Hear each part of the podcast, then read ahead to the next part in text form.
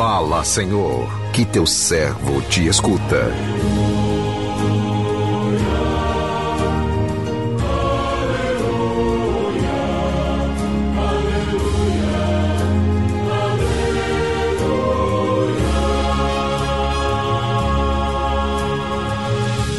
O Senhor esteja convosco, Ele está no meio de nós. Proclamação do Evangelho de Jesus Cristo, segundo Mateus. Glória a vós, Senhor. Naquele tempo, disse Jesus aos seus discípulos: Quando orardes, não useis muitas palavras como fazem os pagãos eles pensam que serão ouvidos por força das muitas palavras. Não sejais como eles, pois vosso Pai sabe do que precisais muito antes que vós o peçais.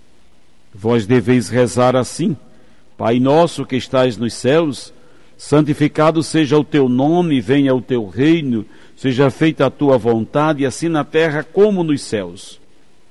Pão nosso de cada dia dá-nos hoje Perdoa as nossas ofensas, assim como nós perdoamos a quem nos tem ofendido.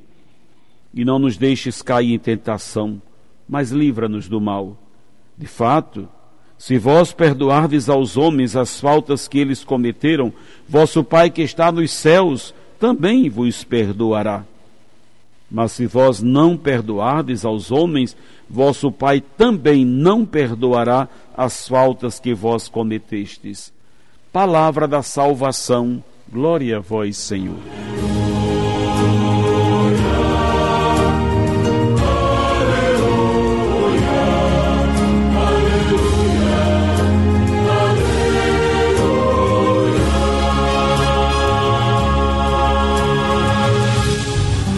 Meu irmão, minha irmã, ouvintes do programa Sim a Vida, a nossa relação com Deus deve ser de dependência, intimidade, como a relação de uma criança com os seus pais. A nossa intimidade com o Pai começa com a oração. A oração é o nosso contato direto com Deus, quando falamos com Ele e Ele fala conosco. A nossa oração deve ser sincera, deve brotar do nosso coração ter um vínculo profundo com o nosso desejo de conversão, de buscar uma vida nova em Jesus Cristo. E para chegarmos a Deus, não precisamos fazer orações discursivas. O nosso falar com Deus pode ser até mesmo sem o uso de palavras. Não precisamos enfrentar as nossas dificuldades sozinhos. Se temos um Pai que nos ama e quer cuidar de nós, nós podemos pedir o que quisermos a Deus, desde que seja sempre num espírito de humildade, mas somente Deus sabe o que de fato precisamos e o que será bom para nós. O nosso pedir, o nosso procurar, o bater, devem ser constantes, mas nunca devemos esquecer de que é a vontade de Deus que deve prevalecer e não a nossa. Feitos nossos pedidos, conscientes dos nossos deveres, podemos ficar tranquilos, pois tudo pedimos a Deus, virá a seu tempo. O pecado interrompe o nosso contato com Deus, mas não fecha o seu coração de pai, um coração que continua aberto para acolher os que querem voltar. E Jesus nos ensinou um caminho novo, um caminho para retornarmos ao coração do Pai. Um caminho que tem início na oração do Pai Nosso, meditando cada palavra desta oração, que é a mais bela síntese de como se deve fazer uma prece, e podemos perceber que, mais do que uma simples oração, o Pai Nosso é um roteiro seguro, do qual podemos extrair profundas lições. Lições que nos despertará a conversão nos levando ao compromisso de reconciliarmos com nós mesmos, com os nossos irmãos e assim podermos voltar renovados ao convívio do Pai. Jesus nos ensina a rezar, mas não nos deixa livres ele não nos obriga né, a nada, simplesmente nos propõe.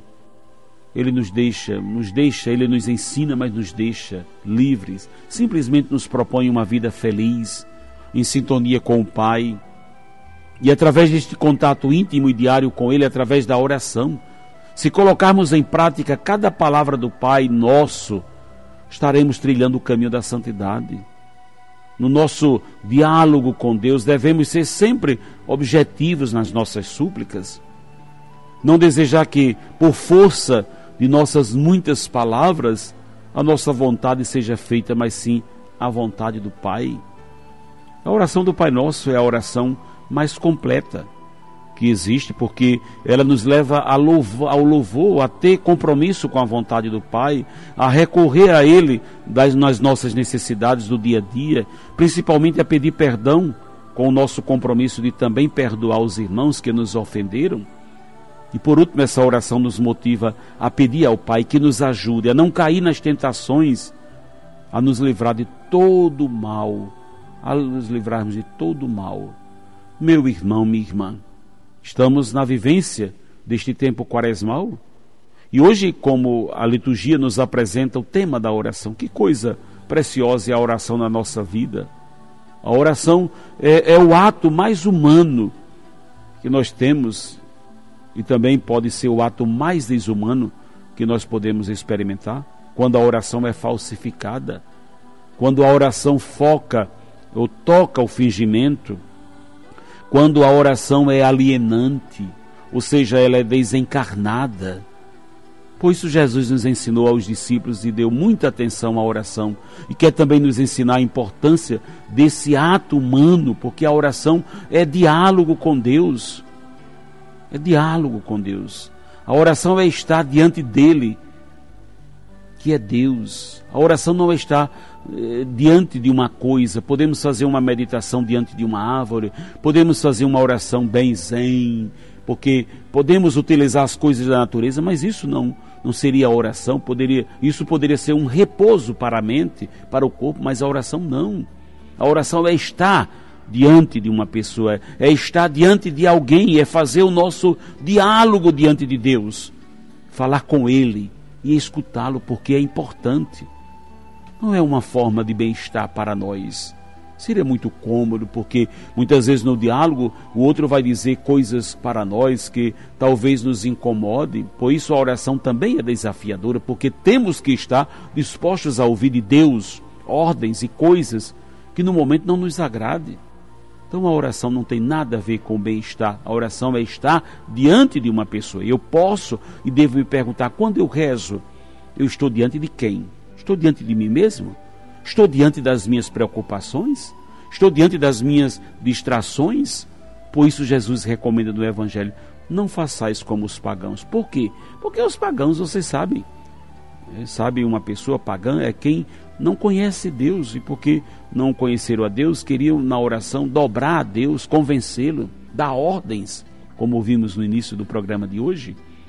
Mas nós não precisamos, porque sabemos que Deus é Pai e se Ele é Pai, terá sempre o melhor para nós. Mesmo que talvez naquele momento a resposta não seja a que nós pretendemos ou esperamos.